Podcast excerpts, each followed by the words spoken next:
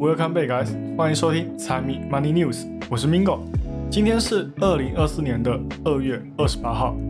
今天一开始呢，就先回到往常的节奏来讲讲大盘的情况。那我们也知道，大盘的成长跟科技还有大型权重股脱不了关系。但是在大盘突破前高之后，它的后续还能否继续创新高，就变成我们现在要面对的问题。每一次突破一个关卡之后，往往这样的问题就会充斥在媒体或者是华尔街的口中。那当然也有很多投资人或者是投资机构都会利用创新高来趁机获利出场，也就是所谓的高档出货。但是如今真的算是高档吗？又是谁在卖呢？又是谁在买呢？科技股之后的后继无力，是不是就轮到经济主导了呢？然后就是 Google 他们的 AI 又出问题了。虽然说上一集我们也有稍微提到，但是这个影响可不小。本来以为可以很快就进行内部更新并且解决，没有想到竟然却演变成另外一个结果。股东们也受不了这样的处理方式，所以它的个股也成为了空方的狙击标的。那到底发生了什么事？后续股价要怎么看呢？最后就来讲一下苹果的重磅消息。苹果的造车计划在官方的贴文当中表达了他们彻底放弃的决定。之后呢，要专注于生成式 AI。那看来他们在这过去一两年的过程当中，他们也看到了电动车市场的逐渐饱和以及许多不完善的地方，距离他们心中那最完美的一点，以现在的技术还远远不能到达。但是这项决定，同时也让将近两千名员工不知道何去何从。虽然说要终止这个长达十六年的计划，但是在裁员的动向还不明确的当下，只有说会转移一部分员工到 AI 部门去。而现在这件事情发酵之后，网络上也有论坛开始质疑苹果的伟大性，甚至又把贾伯斯拿出来跟现在的库克来做比较。那苹果的后续还能怎么走？苹果在造车的路上又是怎么走到今天这一步的？好，那废话不多说，直接开始今天的节目。首先，就现在的市场来讲，创新高本应该是要皆大欢喜的庆祝，但是现在市场却弥漫着另外一种情绪，不是悲观，却胜过悲观，因为华尔街的对冲基金开始转向了。不再把他们的资金全都一股脑的放在科技股上，而是在六周的连买过后，开始快速出货他们手中所持有的科技股。重点是抛售的速度还不是一般的快，而是半年来的新高峰，就好像手中的烫手山芋一样，他们恨不得全给卖出。那卖出之后，他们把钱都放到哪里了呢？根据高盛给的报告中写道。在高速抛售之后，这些机构交易员正在把资金都转往中小型板块之中。但是各位有没有注意到一件事？那就是他们的量哦，应该也不会小吧？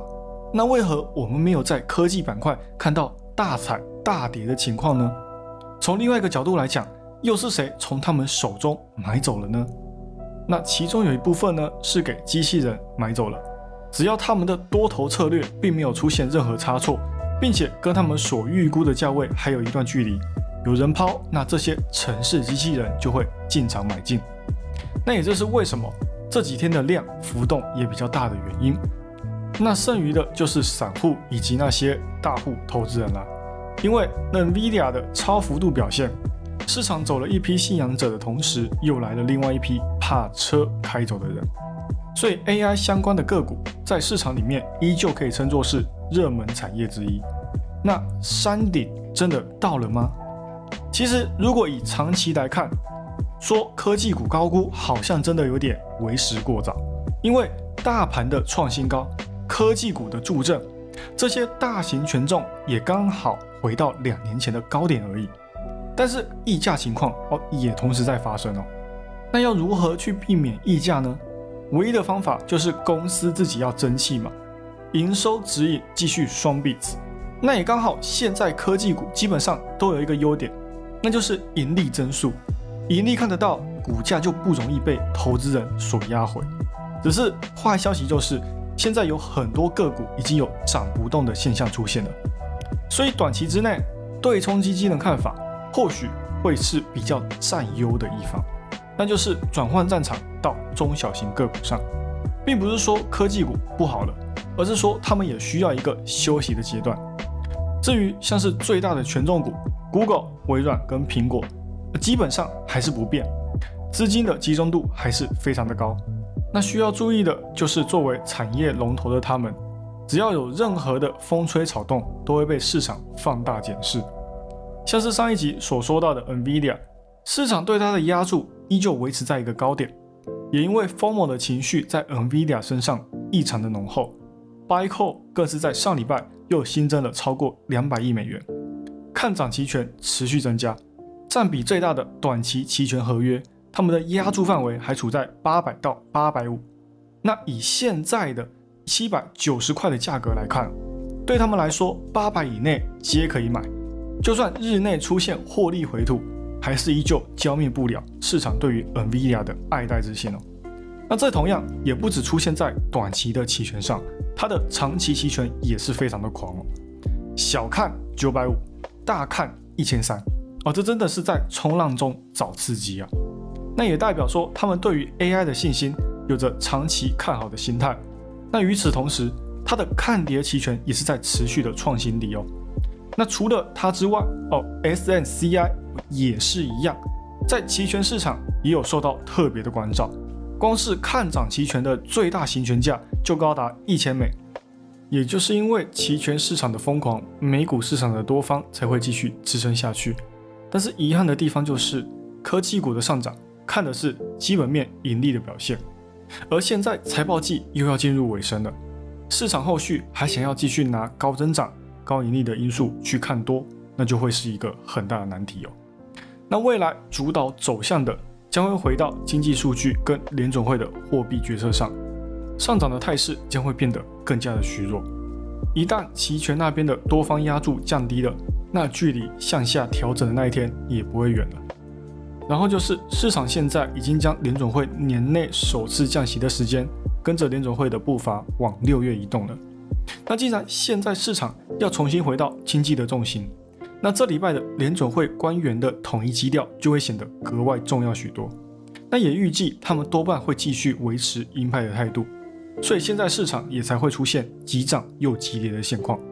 那一旦明天的 PCE 数据高于预期，联总会降息的预期可能又会再进一步遭到推延，市场的风险又会再拔高一尺。所以一切可能还需要等待数据公布之后再来观察市场的走向。是偏向继续冲新高，还是向下回调做盘整的动作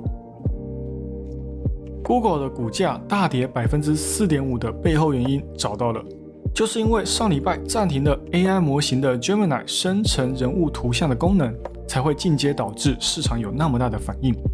至于为什么会搞到这样，其实都要归咎于他们的 AI 太不准确的数据处理导致，像是特斯拉 CEO 马斯克。在 Gemini 的生成之下，竟然可以是黑人，又可以是亚洲人。重点是，我们也知道，想要 AI 生成某种我们想要的素材，那我们可以自行设定这张影像的要素进去。但是奇怪的就是，根据网络上所截图的，我们完全就没有看到创作者加入这方面的想法，而只是想要生成一个真实且网络上随便找就有图可以参考用的马斯克。结果呢，他们却衍生出了不一样的结果。那更严重的，还有像是美国的历代总统都是黑人，或者是有韩国面孔的出现。那这也都是 AI 擅自杜撰的结果。那这自然就让很多人相当的不满。那在事发的当下，虽然说 Google 很快就跳出来平息民众的怒火，也承认生成方面出现技术上的问题，也表示说他们会尽快解决这方面的问题。也会在接下来几周内重新启动他们这项工具，但是墙倒众人推的最后一根稻草，主要还是因为它本来就跟 AI 是有极大的挂钩嘛，尤其是在微软跟 OpenAI 合作之后，他们推出了 bad AI，后续又推出了现在这个 Gemini AI，在这么频繁的 AI 上面下功夫，却没有看到他们有多好的成绩，现在就连微软的 Bing。关注度都比 Google 还要来得高，也顺道拉了一波微软的股价继续上涨。那这也说明一件事，就现在这样看来，在 AI 这场赛道之上，微软好像又再一次的压上 Google 一头。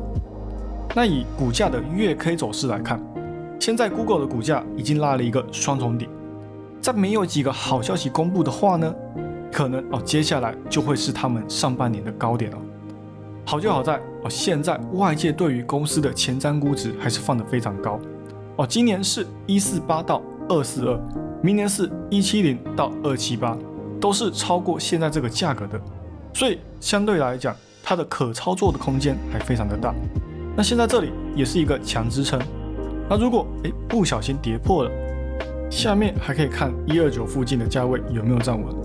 那以估值来讲，还算是低估的。如果后续这件事情也处理得得当，那还能再拉一波涨势起来。苹果造车走到了终点这件事，我们多少还是要来讲一下这其中的故事。但是也因为之前我们就有在节目上讨论过这件事，所以今天这一集哦，我们就快速的带过。他们是在二零一四年正式宣布开始造车，在这期间也跟 Meta 的元宇宙一样，投入了数十亿。但是所得到的成果却不怎么满意。一开始确实如苹果一直以来的理念一样，他们所制造出来的东西都是朝打破市场的规则、颠覆整个行业来走。无人驾驶技术也是他们所追求的目标。没有方向盘跟油门，也没有刹车，听起来就有一种高大上的感觉，仿佛打破特斯拉的不败神话就只是一瞬间的事情。结果，哎，没有想到它的发布会还没有出来。就先迎来一波电动车的低迷潮，中国的比亚迪更是超越特斯拉，站上销售第一的位置。而这几年，苹果也从当初的自信到如今的认清现实，无人驾驶就现在而言，根本还实现不了。一个月之前，我们有讲过有关苹果造车的未来，当时就有说过，他们改变策略，变得趋向于保守，发布时间也推迟到二零二八年。自动驾驶级别也从当初的 L 四无人驾驶转变成现在的 L two，简直就跟现在特斯拉并没有什么区别，只是在调整策略之后，外界对于苹果的质疑声却越来越大，因为苹果它想要把价格定在一台十万美元之内，但是就这样的定价的话呢，可能他们连毛利率都提不起来，加上公司的电子硬件毛利都处在百分之四十以上。这也意味着他们的造车成本要控制在六万以下，所以要达到他们的预期，难度实在是太大了。再这样下去，迟早他们连公司的其他业务都要赔进去。所以当这个结束的消息发布当下，市场并没有悲观看待，而反而还在盘中拉涨了百分之二。那以整体来讲，这个消息同样有两种说法：一个是苹果在未来能够更加的专注在正确的道路上。毕竟，生成式 AI 的改革还可以把苹果在消费电子的地位更加的做大做强。那另外一个的话呢，可能就是我们没办法在近几年看到跨时代的产品发布，这有点令人惋惜啊。那也随着电动车的热潮渐渐衰退之际，除非我们可以真正看到完全无人的自动驾驶，不然任何期待那都白搭。当初马斯克画的大饼，市场也不再无脑接受。所以，既然没有新的技术，各大车厂也就更加专注在外观跟车型设计上。现在唯一还对电动车有利的，可能就是各国的近零碳排计划了。但是，就以短期来看，对于电动车根本没有实质性的帮助。好了，以上就是今天的财经大小事。财迷 Money News 陪阅览国际财经，让你不再对财经感到陌生，让财经与你没有距离。喜欢我节目的朋友们，帮我多多推荐给你的亲朋好友，记得 follow and share，一定要给它按下去。还有，不要忘了财迷也有 IG 跟 Facebook 哦，请大家多多帮财迷绑定起来。那就这样喽，我是 Mingo，我们下期再见，拜拜。